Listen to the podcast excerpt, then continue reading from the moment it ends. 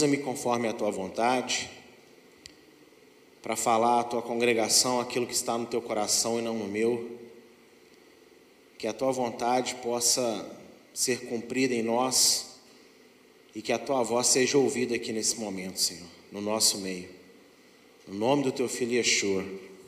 Amém. E amém.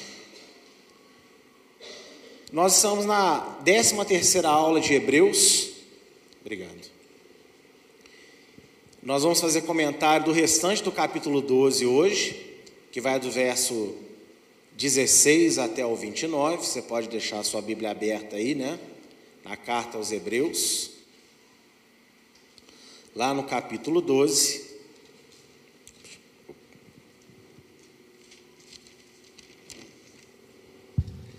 E o tema da palavra de hoje é o que está aí na tela. Ainda não é tarde demais. Fale para alguém que está do seu lado, ainda não é tarde demais.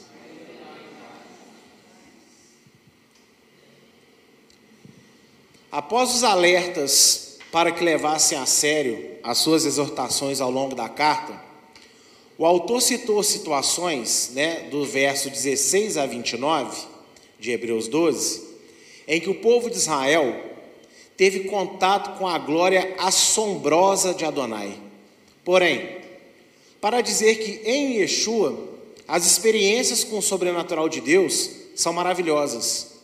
E por isso as suas palavras, que ele afirmou virem do próprio Deus, você pode conferir isso no verso 25 do capítulo 12, deviam ser levadas a sério, pois quanto maiores as demonstrações do amor de Deus às pessoas, maiores serão as cobranças dele sobre elas.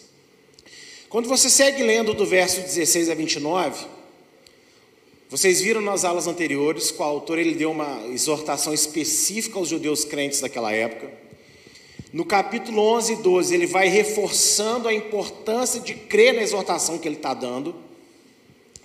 E do verso 16 a 29, ele vai dar exemplos de quando o povo de Israel, ao sair do Egito, teve encontros com a glória de Deus, mas encontros que foram tão assombrosos. Quando eu digo assombroso no sentido, irmãos, que você está diante do poder manifesto de Deus. Então as pessoas tiveram medo. É, trevas espessas, trovões, uma voz vindo do céu, tremendo tudo. As pessoas olharam assim e tiveram medo de morrer, porque estavam diante do Deus vivo. Então ele dá exemplo desse tipo de manifestações para falar o seguinte: olha, porém, nós não fomos chamados para estar nessas manifestações, nós fomos chamados no Messias, em Cristo, para estar diante da glória de Deus, mas com suavidade, para estar na congregação dos santos e aí você pode pensar que o autor de Hebreus, ao falar isso, ele está deixando um ambiente mais leve, né? Tipo assim, não fiquem tão preocupados assim em ter uma postura diante de Deus, que agora as coisas são mais, são mais light. Não é mais na época mosaica do Velho Testamento, né? Como dizem por aí. Mas se você lê o contexto inteiro, ele está dizendo justamente o contrário. Ele está dizendo: olha, naquela época, quando a glória de Deus foi manifesta de uma forma assim, mais amedrontadora, foi muito sério quando os israelitas não deram ouvido à voz de Deus. E se nós agora estamos recebendo essa mesma glória, porém de uma forma mais suave, mais branda, mais aconchegante, vai ser pior ainda se a gente ignorar as palavras do Senhor. As pessoas têm uma tendência a achar que quanto mais amor Deus derrama, menos Ele se importa com o pecado, menos Ele se importa com as nossas vidas, menos Ele se importa com aquilo que de errado que as pessoas fazem, porque Ele é muito amor. Mas é o contrário. A mensagem do Evangelho é o contrário, a mensagem de Hebreus aqui é o contrário. Quanto mais amor Deus derrama, quanto mais carinho Deus concede, mais a sério você deve levá-lo. E a gente está vivendo dias onde você passa por um problema, você faz uma besteira, nada de ruim te acontece, Você pensa assim, nossa, como que Deus me ama? O que, que eu vou fazer? Não preciso fazer nada porque Deus me ama. É assim que a maioria das pessoas tem pensado. Mas não é o que a Bíblia ensina. Nós não merecemos as misericórdias de Deus. Nós não merecemos bênçãos de Deus. Nós não merecemos nada de bom que Deus nos faz. Mas Deus, como é amor, Ele nos dá. Ele nos dá na esperança de que a gente pense assim: bem, eu não mereço e Ele está me dando coisas boas. Então, antes que Ele aperte a coisa para o meu lado, eu vou mudar. Por gratidão ao amor que Ele está me dando. Isso deveria ser o raciocínio das pessoas. Romanos 2, verso 4, que eu canso de falar aqui, que é o meu verso favorito no quesito arrependimento. Agora eu dividi os meus versículos em quesitos, então ninguém pode me criticar mais. Então, no quesito arrependimento, Romanos 2,4 é o meu versículo favorito, junto com 2 Coríntios 7,10. Então, quando a gente recebe bênçãos de Deus, coisas boas de Deus, nós deveríamos botar a mão na consciência e querer mudar. Mudar o que está errado na nossa vida, mudar o que está errado nos nossos relacionamentos. Simplesmente mudar conforme a palavra nos ensina. Só que você recebe uma benção, você pensa assim: nossa, eu estou tão pecador, eu estou tão falho, eu estou tão miserável, mas Deus mesmo assim me ama. Ai, Deus não se importa como eu sou, Deus não liga para como eu estou vivendo, olha como Ele está me dando amor. É assim que as pessoas pensam, a maioria das pessoas pensam hoje. É o que muitas pregações estão ensinando, principalmente essa juventude, a viver e a pensar dessa maneira. É o que as canções cantam, e é esse tipo de canção que as pessoas gostam de ouvir. Por quê? Porque exime elas do mínimo de responsabilidade em se tornarem pessoas melhores. Todos em Cristo são filhos de Abraão, glória a Deus. Só que você tem, se você é filho de Abraão, você tem que ser como Abraão. Deus não falou para Abraão em Gênesis 12: sai da tua terra, da tua parentela, porque você terá muitas bênçãos. Ele falou: sai da tua terra, da tua parentela e sê tu uma bênção. Ser filho de Deus envolve você ser a bênção viva. Por onde você passa, você faz a diferença, porque você, né, exibe, resplandece a luz, a glória de Deus. irmãos, não se iludam.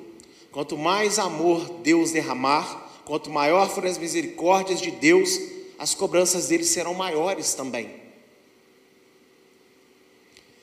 E o autor de Hebreus, ele mesmo já tinha falado isso lá no capítulo 2, uma das primeiras aulas dessa série. E vale a pena a gente estar tá lembrando aqui, né? Portanto, convém nos atentar com mais diligência para as coisas que já temos ouvido, para que em tempo algum nos desviemos delas. Por quê? Se a palavra falada pelos anjos permaneceu firme e toda transgressão e desobediência recebeu justa retribuição, como escaparemos nós se não atentarmos para uma tão grande salvação? Olha, que, olha só o que o autor de Hebreus já tinha dito lá no início da carta. A gente tem que prestar atenção no que a gente ouve, no que a gente recebe. Porque, segundo a tradição judaica, isso não é informação bíblica, no sentido de que estava escrito lá no episódio de Êxodo.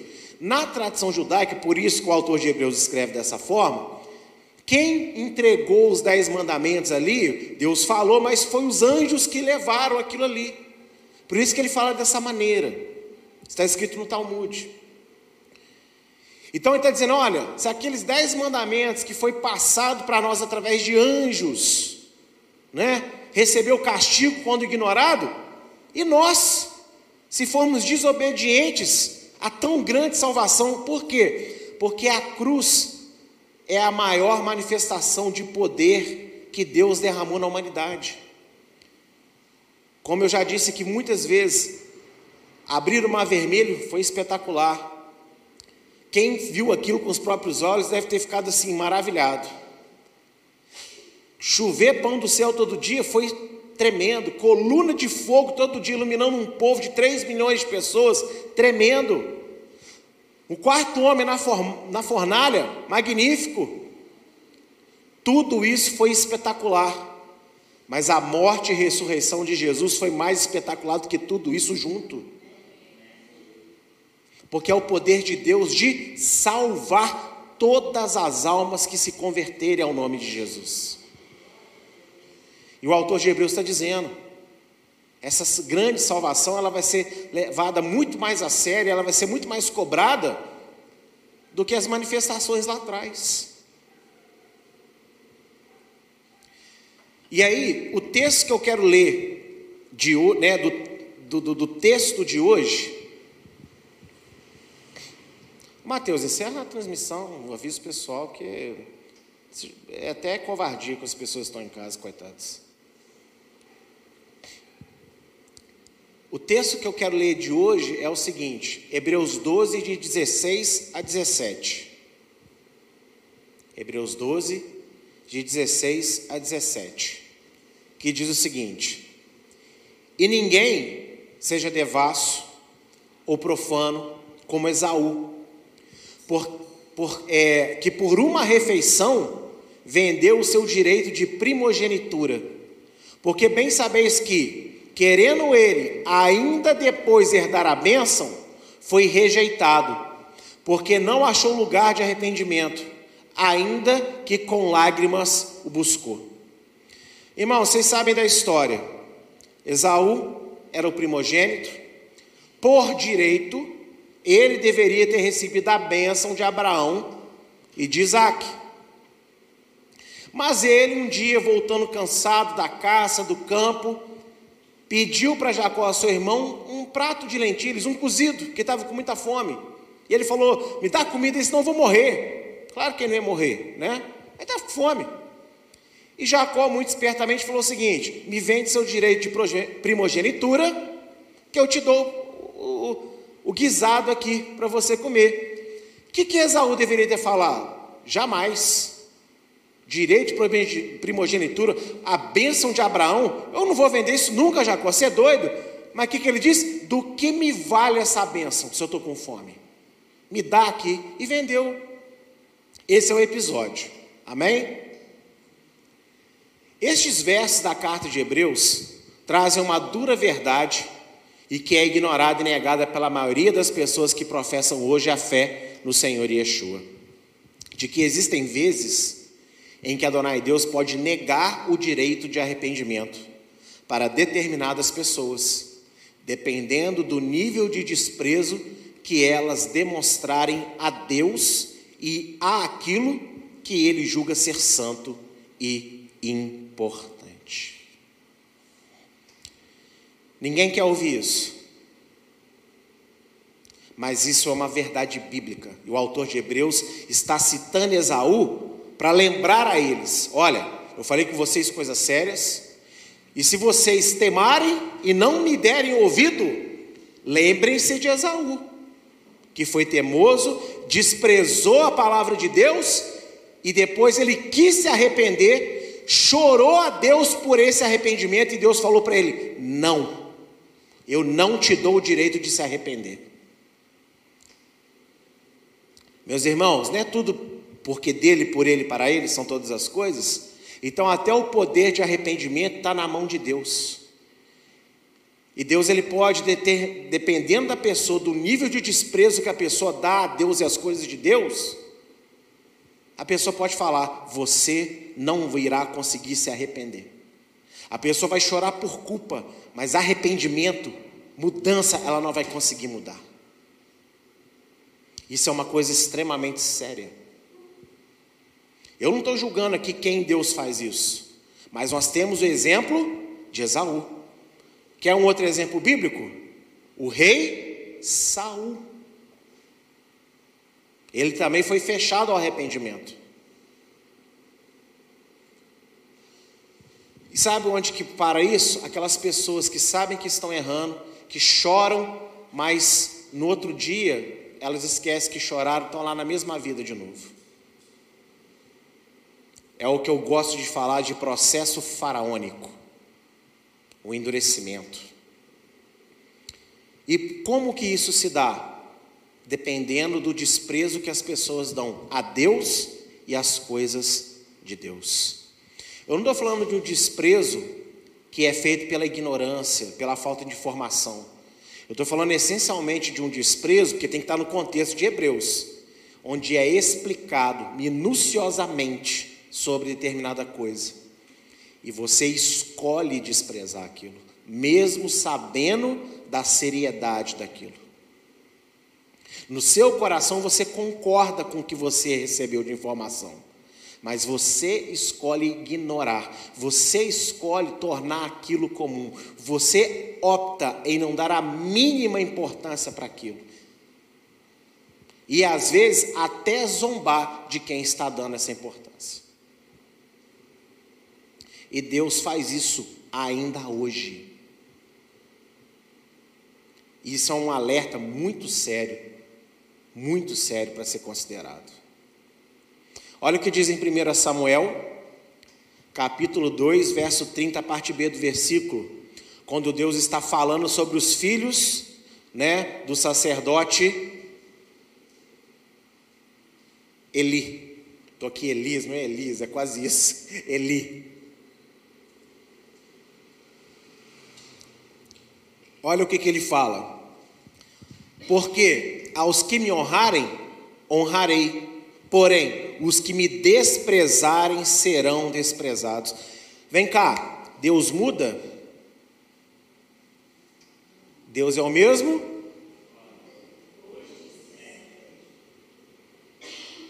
Quem despreza a Deus vai receber desprezo de Deus. Como eu disse, não é desprezo pela ignorância, é desprezo consciente. Porque os ignorantes estão na ignorância, Deus vai lá e resgata eles da ignorância. Agora, muita gente tem desprezado a Deus sabendo muito bem o que está desprezando. E Deus desprezará essas pessoas. Eu não estou dizendo aqui para ninguém que você já chegou nesse nível. Mas podem haver pessoas aqui hoje e que nos ouvirão depois no corte da palavra que pode estar caminhando para esse ponto. Porque os filhos de Eli, eles eram ignorantes? Não. Claro que não. Eles eram sacerdotes. Como que eles eram ignorantes? Então vou repetir a pergunta. Os filhos de Eli eram ignorantes?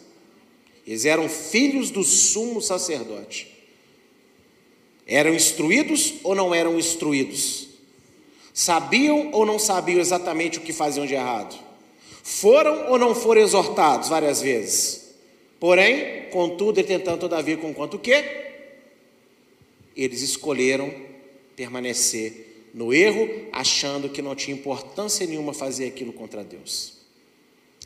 Tem pessoas às vezes que insistem no erro, mas elas erram, mas elas erram já pedindo perdão a Deus. Ai, Senhor, misericórdia. Para essa eu acho que há muita esperança. Mas tem pessoas que elas vão errando e tipo assim, ah, Deus não se importa não. É por isso que eu acho perigoso essas musiquinhas mequetrefes que falam que não importa quem você é, o que você faz, Deus te ama.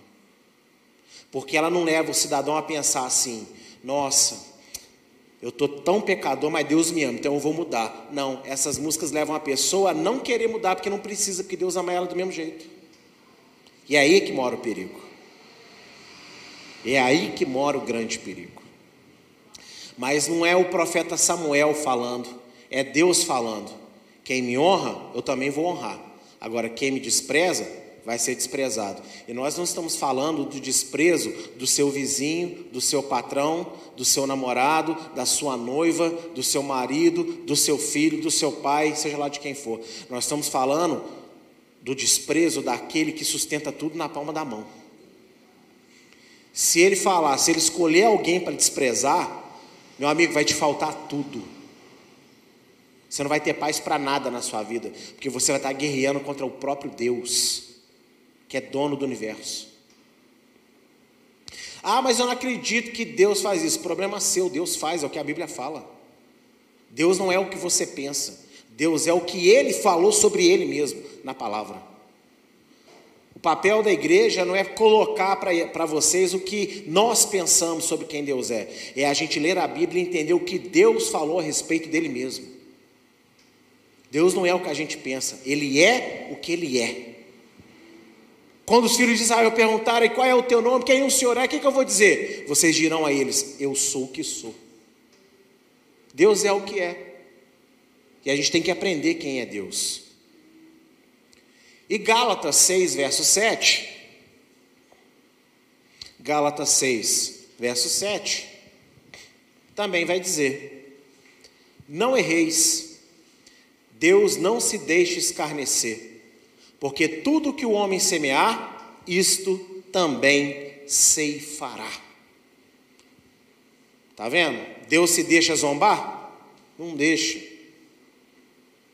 O que o homem planta, ele vai colher. E isso tudo está atrelado aqui ao comentário do autor nesses versos 16 e 17 de Hebreus 12. Porque, como eu disse, recapitulando mais uma vez, ele dá uma exortação séria para os judeus crentes daquela época. Ele vira depois de toda a exortação, que durou a carta inteira, né? E fala: olha, agora vocês pegam a minha exortação e levam ela muito a sério. Não desprezem o conteúdo dessa carta. Não sejam como Esaú, que desprezou a bênção. Ou seja, ele está comparando as palavras dele dentro da carta a bênção da primogenitura de Abraão. Desprezar o alerta de Hebreus teria o mesmo peso para aquelas pessoas que teve para Esaú, desprezar a primogenitura. Desprezar os alertas da Bíblia hoje para as nossas vidas também tem o mesmo peso que teve para Esaú naquela época. Olha o quão sério é isso, gente. E eu quero ler aqui dois textos para fazer um paralelo com esse alerta do autor. Lucas, capítulo 12, verso 45 a verso 48.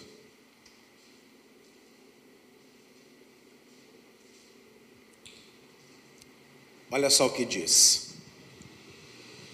Mas, se aquele servo disser em seu coração: O meu senhor tarda em vir, e começar a espancar os criados e criadas, e a comer, e a beber, e a embriagar-se, virá o senhor daquele servo no dia em que não espera, e numa hora que ele não sabe, e separá-lo-á, e lhe dará a sua parte com os infiéis. E o servo que soube a vontade do seu senhor e não se aprontou, nem fez conforme a sua vontade, será castigado com muitos açoites. Mas o que o não soube e fez coisas dignas de açoites, com poucos açoites será castigado. E a qualquer que muito for dado, muito se lhe pedirá. E ao que muito se lhe confiou, muito mais se lhe pedirá. Lembra quando eu falei que quanto mais amor e misericórdia Deus derrama, mais Ele vai cobrar depois dessa pessoa? Tem coisa maior para receber de Deus do que amor e misericórdia, gente? Então tá aí, ó. Eu só não coloquei esses versos antes, porque eu, senão eu teria que repeti-los aqui de novo. Essa parábola aqui, Yeshua fala o quê? Um, ser, um senhor sai da sua casa e deixa ao cuidado dos seus criados. E os, né, um dos criados pensa: nossa, o patrão está demorando para voltar. Vão cair na gandaia, vão fazer tudo que há de errado. E aí, o patrão não avisa a hora que vai voltar ele volta de surpresa. E quando ele chega, ele pega esse servo, o qual ele confiou, fazendo um monte de coisa errada. Ele não vai ter, o Senhor não vai ter misericórdia desse servo. Ele vai ser tratado como um bandido, como um criminoso. Os que estavam errando, mas sem saber, também vão ser castigados, mas vão ser castigados menos do que os que sabiam da sua responsabilidade. Sabe o que isso significa, ao pé da letra? Que o ímpio, no dia do juízo, vai ser condenado, mas o juízo sobre ele vai ser muito menor do que de um crente que brincou na presença de Deus. Entende quão sério é isso? E o que, que eu quero mostrar com isso? É provável que a volta do Senhor Yeshua nunca tenha sido comentada na história da igreja com tanta ênfase como nos dias atuais, em que o cenário geral do mundo se encontra tão caótico. Porém, a quantidade de pessoas que levam a sério a volta do Senhor Yeshua, dada a proporção de crentes professos dentro e fora das igrejas, é absurdamente irrisório ou insignificante. Você vai concordar comigo que o que tem de gente postando nas suas redes sociais coisas do tipo assim: você pode até não acreditar na volta de Jesus, mas é minha obrigação te falar que ele vai voltar. Está na moda postar essas coisas, não está? Agora, será que todo mundo que posta isso está compromissado com a volta dele? Hoje em dia, está na moda você ser crente, não precisar fazer parte de uma igreja, não está na moda? Então, o que tem de gente que fala que acredita em Jesus no mundo, talvez o mundo nunca teve tanta gente numa geração falando que acredita em Jesus como nos dias de hoje. Porque a população mundial está muito grande, como nunca, nunca esteve. Agora, quantas dessas pessoas levam a sério a fé e levam a sério que ele está quase voltando? Todo mundo está falando, a volta de Jesus está aí, a volta de Jesus está próxima, a volta de Jesus, a volta de Jesus. Agora, quantos desses que estão falando isso levam isso a sério? E fazem como na parábola, se preparam para a volta do chefe, do patrão. Porque a maioria, hoje em dia, fala da volta dele, diz que acredita na volta dele, mas está vivendo, fazendo tudo aquilo que acha certo. Está vivendo, está fazendo tudo aquilo que acha que tem direito. Por quê? Porque está demorando. Não, ainda vai demorar uns anos para ele voltar. Eu vejo muitas vezes alguns movimentos que eu até acredito, né, dentro do cristianismo, falando assim: não, é, tem gente, é, não fica alarmado com a volta de Jesus ainda não, porque ainda precisa acontecer muitas coisas. Deixa eu falar uma coisa para você: o mundo é muito grande e você não tem olhos no mundo todo, mesmo com a internet sendo tão rápida igual é, e tendo câmeras em todos os lugares. Sabe-se lá o que está acontecendo, por exemplo, lá em Israel, nesse exato momento? Você sabe o que está acontecendo lá? Vai que estourou uma guerra lá agora, várias nações estão lá guerreando, a gente está aqui no culto e não está sabendo. Vai que nesse exato momento, todos os judeus de Israel estão falando Baru Rababexem Adonai. Bendito é o que vem no nome do Senhor e estão crendo que Yeshua é o Messias. Acontece o que precisa de acontecer. E isso pode ser assim, ó. Ou não pode? Gente, as coisas mudam de um dia para o outro.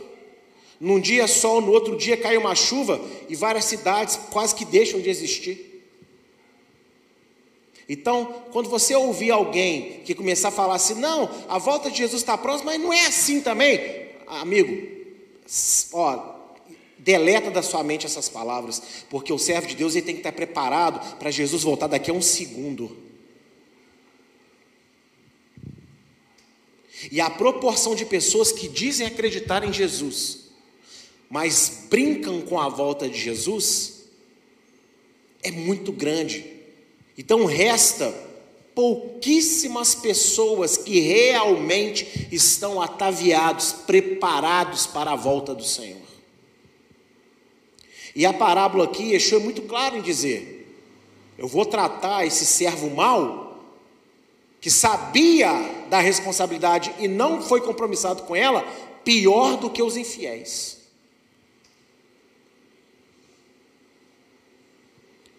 É muito sério.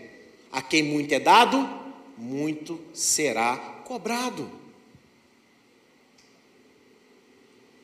Outro texto que eu quero ler é Lucas 13, de 23 a 28.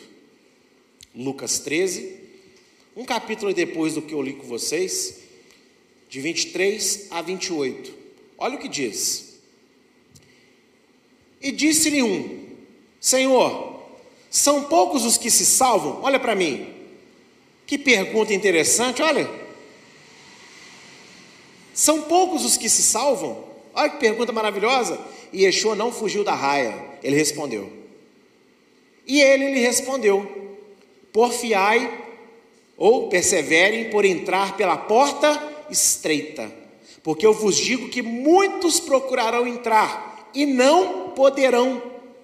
Quando o pai de família se levantar e cerrar a porta, e começardes de fora a bater a porta, dizendo: Senhor, Senhor, abre-nos, e respondendo ele vos disser: Não sei de onde sois vós. Então direis: Temos comido e bebido na tua presença, e tu tens nos ensinado nas nossas ruas. Mas ele vos responderá: Digo-vos que não vos conheço, nem sei de onde sois vós. Apartai-vos de mim, vós todos os que praticais a iniquidade. Mesma linguagem de Mateus 7, 21 a 23, mas situações diferentes. Ali haverá choro e ranger de dentes, quando virdes Abraão, Isaque e Jacó e todos os profetas no reino de Deus e vós lançados fora.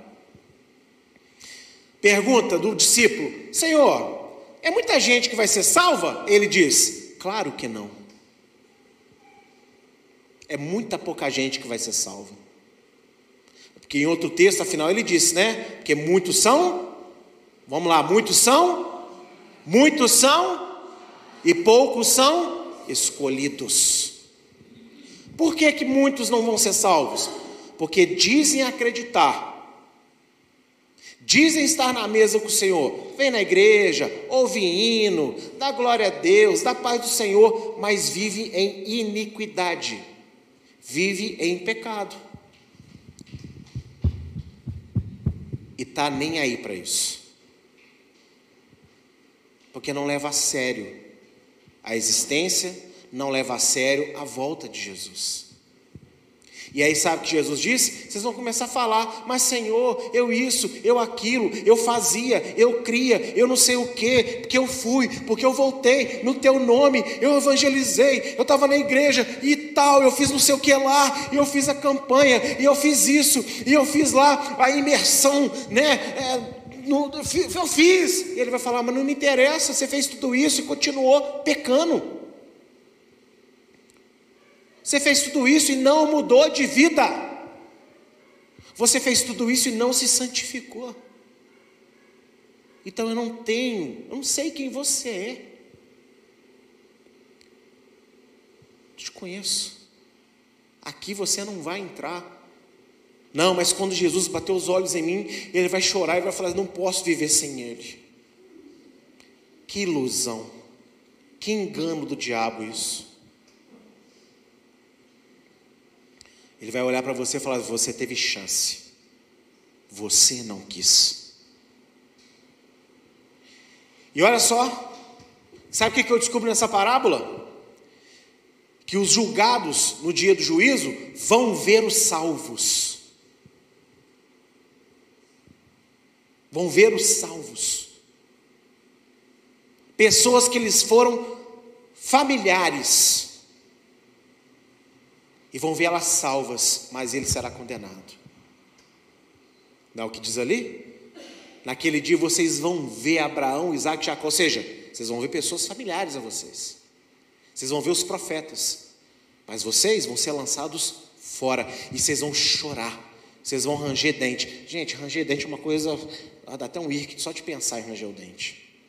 É uma coisa assim que estremece o corpo inteiro que, que, que o autor de Hebreus falou de Esaú mesmo? Que ele, com muito choro, ele buscou e não achou. O que, que Yeshua está falando nesses dois textos que eu falei com vocês? Que as pessoas vão buscar e não vão achar.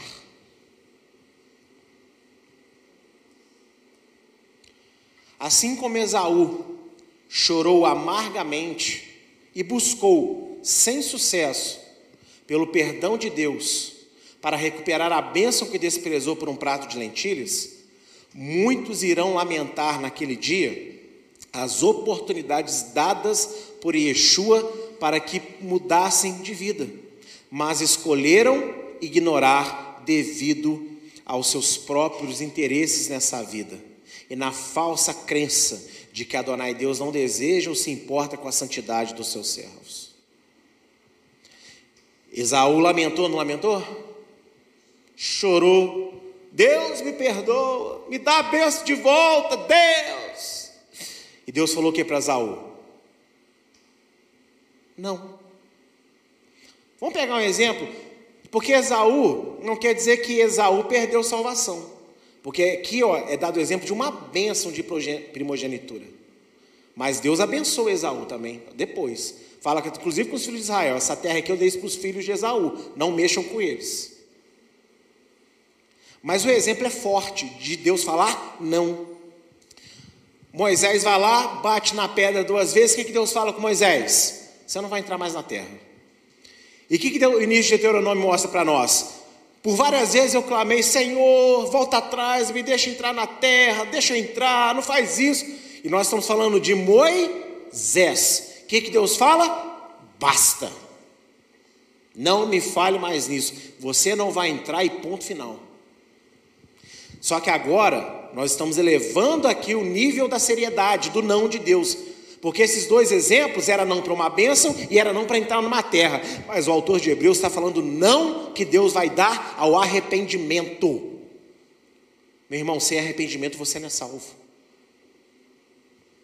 Porque sem arrependimento você não se converte. Como que alguém muda de direção se ele não se arrepende? E como Esaú chorou, muitas pessoas no dia do, juízo vão chorar também. E o pior é que hoje elas falam para você elas falam para mim, que sou pastor, ou para vários pastores no mundo que levam a obra de Deus a sério. Vão, falam o quê? O Senhor não me deu atenção. O Senhor não cuida bem de mim. O Senhor não foi na minha casa. O, irmão não me procurou. Deixa eu te falar, o seu crente criança. É você que tem que procurar Deus. Ah, porque o irmão não te procurou. Se o irmão não te procurou, não falou com você, provavelmente você não falou com ele também. A gente tem que chegar num nível de maturidade, parar com essa, essa meninice. Deixa, deixa eu falar uma palavra dura com vocês hoje. Essa babaquice gospel que se anda nas igrejas hoje. Essa babaquice. As pessoas que não querem compromisso com Deus, que não querem saber de nada, mas botam sempre as, a culpa da sua falta de vida com Deus nos outros. A culpa nunca é dela. Ela é sempre a vítima da história.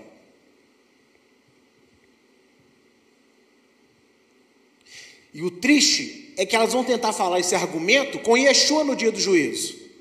O problema, amigo, amiga, é que só a visão gloriosa do Senhor já vai botar todo mundo de joelho no chão. Só de olhar para Ele, o joelho vai perder a força. Ninguém conseguirá ficar de pé diante de Jesus naquele dia. Todo mundo vai cair de joelho. E o mais, pensa na pessoa mais tupetuda que você conhece na vida. Todo mundo que conhece alguém tupetudo. Pensa naquela pessoa tupetuda, que você vai falar para ele assim, ah, ele já vem com o resto do alfabeto inteiro na sua cara. Então, essa pessoa tupetuda, quando ela olhar para Yeshua, além dela perder a força no joelho e cair prostrado, quando ela abrir a boca, a única coisa que ela vai conseguir dizer é: Jesus Cristo é o Senhor. Ela não vai conseguir falar outra coisa, porque está escrito isso: todos confessarão Jesus Cristo é o Senhor. A visão da glória do Senhor vai ser tão assombrosa que a pessoa vai tremer de medo. E aí, sabe o argumento que ela tinha prontinho para debater com Deus? Acabou. Só de olhar para Ele. E ela vai ouvir de Jesus. Então, eu te dei chances. Você não quis mudar.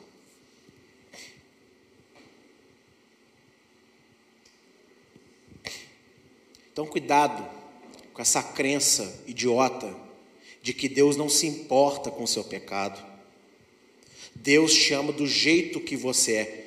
Deus te ama apesar de como você está. Deus ele ama o traficante lá, ó, que está matando três pessoas agora, nesse exato minuto, em algum lugar do mundo. Deus ama aquele traficante. Mas Deus ama ele querendo tirar ele dessa vida. E não falando, vai meu filho, eu sei que você teve uma infância difícil, eu te entendo. Eu te amo assim mesmo. O que? Eu te amo assim mesmo? Vão, vão, vão melhorar esses conceitos. Deus não se importa com a tua santidade. Então, Deus te deu o espírito farra, né? O espírito farra, porque até onde eu leio, ele soprou sobre nós o Espírito Santo. E aí, valendo, né? Terceiro, o terceiro doce que até hoje eu não paguei para a igreja, mas eu vou pagar. Tenho pensado nisso. Inclusive, essa semana eu já, pensei como que eu vou pagar isso. Valendo o terceiro doce, então. O Espírito Santo. Olha, eu sou honesto, tá vendo? Estou falando que é o terceiro, né? Eu sei da minha responsabilidade. Valendo o terceiro doce. O Espírito Santo, ele vem fazer o que na minha vida? me te santificar. Aí você fala para mim que Deus não se importa com a minha santidade? Deus não se importa de como você vive? Muito bonito aí, ó, o pregador A, B, C, a profeta A, B, C, o cantor, o grupo, a igreja que você se sente à vontade, que te emociona e que fala isso. Lindo tudo isso. O problema é que a Bíblia não diz isso. E entre os famosos e a Bíblia, é a Bíblia que mostra quem Deus é, não os famosos, não quem está na moda. E meus irmãos, muita gente vai lamentar, muita gente vai chorar, e olha, não vai ter volta, porque a volta era hoje. Em dias como esse, onde você está ouvindo essa palavra, que você sabe muito bem o que você está ouvindo, por que, que você tem que estar tá ouvindo isso e o que, que você precisava de fazer. E você saiu daqui.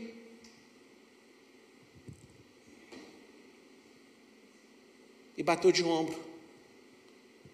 É como se você, você não está vendo, mas é como se no mundo espiritual você olhasse para o céu e falasse assim: Eu vou pagar para ver se é isso mesmo. É como um pernilongo, coloca uma microcapa de super-homem, olha para um trem e fala assim: vem que eu vou te encarar, eu vou te amassar, trem. Isso é você querendo ir contra Deus.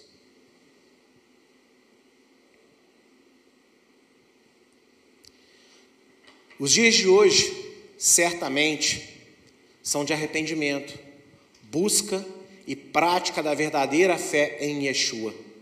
Mas a grande maioria das pessoas continuam ignorando os alertas e sinais dados por Deus em Sua palavra. Amanhã, entretanto, será tarde demais para lamentar. Por isso, todos devem dar ouvidos ao Espírito Santo, que claramente diz à igreja em toda a terra. Já vou mostrar o que o Espírito Santo diz. Irmãos, os dias que nós estamos vivendo, por favor, alguém me convença, alguém vem aqui, tome o meu microfone e me convença que o mundo está um lugar melhor para se viver. Alguém me convença que as escolas estão cheias de crianças mais inteligentes, mais dedicadas, mais compromissadas com o estudo. Que os adolescentes estão fazendo uma grande diferença na sociedade que são uma geração promissora. Alguém me convence que os adultos e os pais estão vivendo casamentos maravilhosos, famílias equilibradas.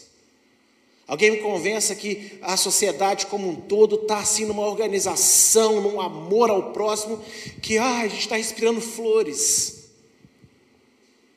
Ninguém? O mundo está pior do que nunca. Todo mundo está vendo. A pessoa com um mínimo, mínimo de QI, se ela tiver dois neurônios que conversam um com o outro, né? O tico e o teco, não é assim? O tico e o teco conversam um com o outro, só dois. Ela vai ver que o mundo está uma porcaria. Que está tudo pior. Que está tudo piorando cada dia mais. E a Bíblia fala que quanto mais próxima a vinda de Jesus, pior estaria a humanidade. E aí a Bíblia fala, principalmente em Apocalipse. Ai, pastor, mas eu não entendo Apocalipse. Por que não quer? Porque se você aqui da igreja tem 40 aulas, versículo por versículo, no nosso canal. Para você aprender. Mais de 60 horas de estudo. Apocalipse do primeiro versículo até o último, totalmente explicado. E lá em Apocalipse diz o quê? Que quanto mais próxima a vinda de Jesus, pior estariam as coisas, e cada tragédia que acontece é Deus mandando, mas é também Deus dando mais uma chance para a humanidade se arrepender. Eu, por um momento, eu pensei que a igreja ia sair da pandemia fervilhando de pessoas cheias do Espírito Santo. E o que aconteceu foram pessoas fervilhando no mundo com os prazeres da carne, abandonando a igreja de vez. Mas é porque eu sou um romântico, né? E aí a Bíblia já falou que isso ia acontecer. E está acontecendo. Então, esses dias de hoje são dias para a gente refletir a nossa própria vida, a vida da nossa família. É dia da gente se arrepender. São dias para a gente falar assim: chega de brincar. Sabe por quê, irmãos? Não há muito tempo para você ficar pensando que você vai ser crente no final da sua vida. Não, eu vou aproveitar minha juventude primeiro, vou, vou aproveitar primeiro isso aqui que eu quero fazer, aí lá depois, assim, quando já estiver assim, aí eu, aí eu vou, aí eu me converto. Você não sabe se vai ter essa manhã. Você não sabe. Hoje é, hoje é dia de se arrepender. De realmente falar, Deus, eu sou pecador mesmo. O que, que eu preciso mudar? O que, que eu preciso fazer? E ó, correr atrás. Deus te pede uma coisa, você quer fazer duas. Deus te pede duas, você quer fazer três. Porque tudo está apontando à volta do Senhor. E sabe o que, que o Espírito Santo está dizendo? Apocalipse 22, 17. E o Espírito e a esposa dizem, a esposa aqui não é igreja não, tá? É Jerusalém. Só ler lá no capítulo. A Nova Jerusalém. O Espírito de Deus e a Nova Jerusalém estão dizendo o seguinte: vem. E quem ouve, diga: vem. E quem tem sede, venha. E quem quiser, tome de graça da água da vida. Deus está gritando dos céus: sejam salvos. Deus está gritando dos céus: não sejam condenados. Com tudo isso que está acontecendo, amigo, essas chuvas em Juiz de Fora, ah, porque o diabo, que diabo? Diabo. Ah, porque lá em Angra dos Reis, Petrópolis, o diabo. Que diabo, irmão? O diabo tem poder sobre a chuva, não? Jeremias fala muito claramente que dos céus a chuva vem segundo a vontade de Deus. Chuva é exclusividade de Deus. Sabe essas tragédias todas que estão acontecendo? Talvez você pense, ah, se Deus existisse mesmo, essa tragédia não teria acontecido. Não, meu amigo, essa tragédia está acontecendo para você reconhecer que Ele é Deus. E apesar das perdas que você está tendo, você entender que você tem algo muito pior para perder, que é a tua salvação. E esse dia está chegando.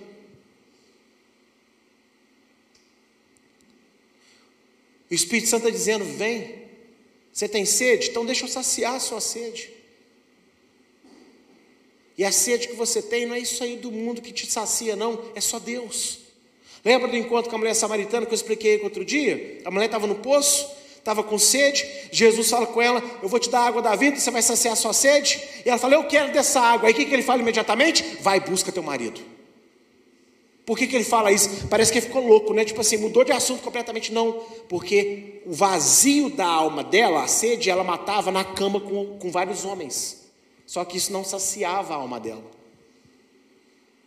E quando ela fala que quer a água da vida, aí ele vai e toca no pecado dela, ó, chama o teu marido. Ela fala, não tem marido.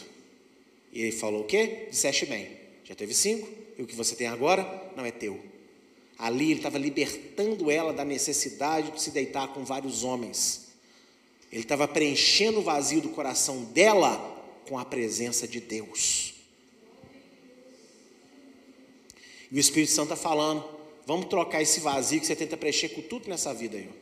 Com tudo, você tenta preencher o vazio que está dentro do seu coração. Então vamos trocar. Isso tudo aí, ó, te alegra num dia, no outro dia você já não está bem, te alegra uma semaninha, na outra semana já está hospedado de novo. Vamos trocar, dá isso aqui para mim que eu vou te dar o que vai preencher seu coração de verdade. E não vai preencher só hoje, não, vai preencher para sempre. Irmãos,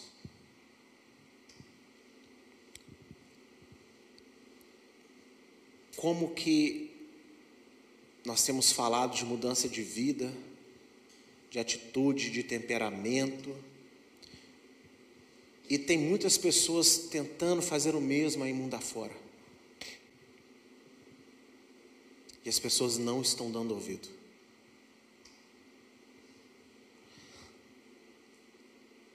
Só que o dia da volta de Jesus, ela, ele está muito próximo. Fora, meu irmão, que a qualquer momento você pode morrer. Você está vivo aqui agora. No caminho para casa, eu já vi gente tropeçar, cair com a cabeça na calçada e morrer. Vocês entendem isso? Pegar uma doença, já vi gente que sentia nada, saudável, de repente começou a sentir uma dor, foi para o hospital, morreu. A gente vive com essa mentira de que Deus nos ama tanto, que em algum momento Ele vai dar para a gente aquela chance, antes da nossa morte. O problema hoje não é nem mais a morte, o problema é que a volta de Jesus está sendo anunciada todo dia. E nós estamos trocando a nossa salvação por um prato de lentilha. por causa de alguma coisa que nós queremos ver que desagrada a Deus, por causa de alguma coisa que nós queremos ouvir que desagrada a Deus, por causa de relacionamentos que desagrada a Deus, por forma de gerir o relacionamento que desagrada a Deus, por falta de um trabalho que a gente se dedica, dá tudo pelo trabalho, mas para de dar as coisas para Deus, por causa de dinheiro, por causa de diversão, porque a gente ficou desgostoso com alguém, com alguma coisa. Todo dia o diabo está chegando com um prato de lentilha diante de nós. Estamos fazendo como Esaú,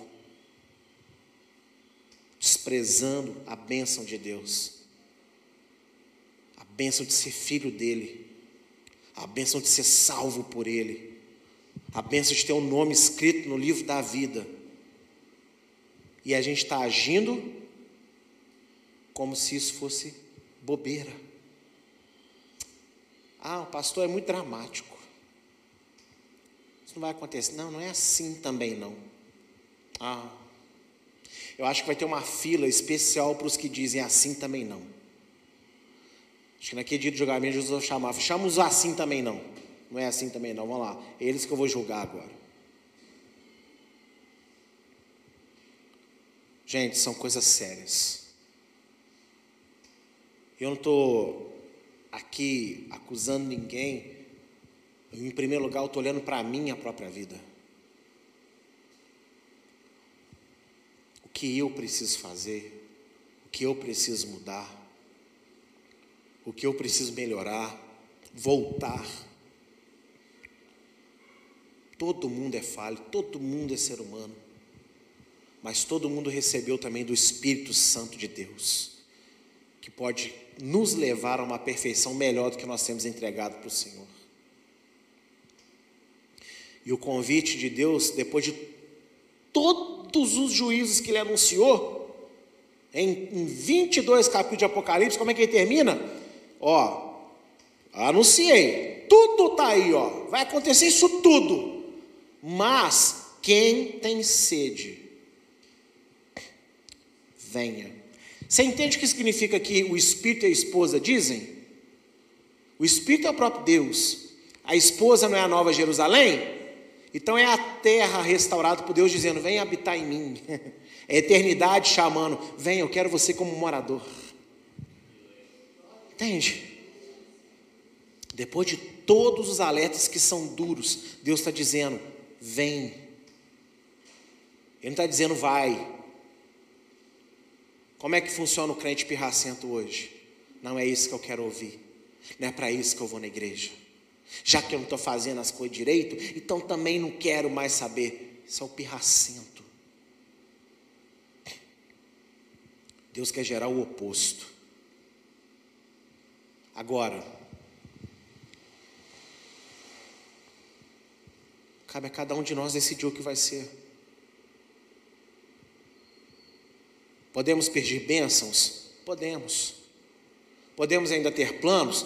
Devemos, porque a gente ainda está nesse mundo, vivendo aqui. Mas a nossa prioridade não pode ser as coisas desse mundo.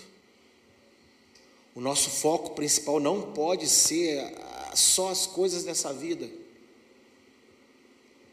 Mais do que nunca a gente precisa de ser pessoas melhores. Porque por onde você vai, você encontra pessoas que tiveram contato com crente, contato com igreja, contato com pastor, e aí, em algum momento da história, começa as, começa as ladainhas. Ah, porque fulano é crente fez isso. Ah, porque tinha um funcionário crente fez aquilo. Ah, porque meu patrão é crente, pilantra. E está se multiplicando. Do dia depois de um culto aqui, fui eu e uns irmãos lanchar. Chamaram, pastor, a gente vai lanchar. Vamos com a gente foi. Vamos, chamou, eu vou. Fui lá.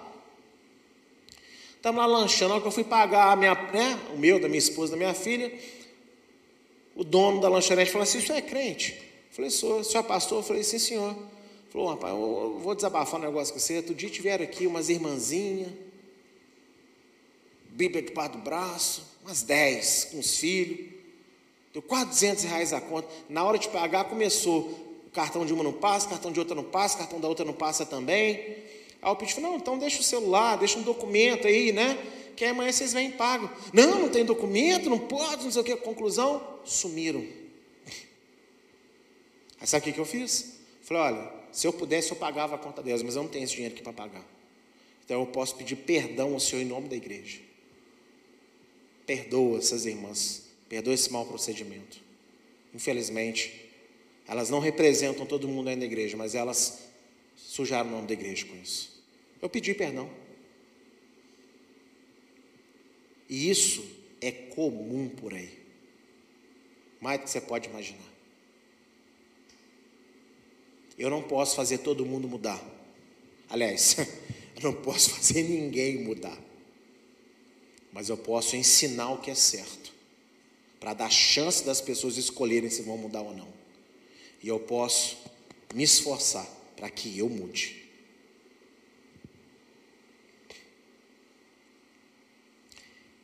E está entregue a visão que Deus me deu. Cada um pense sobre a palavra de hoje, porque ainda não é tarde demais. Amém?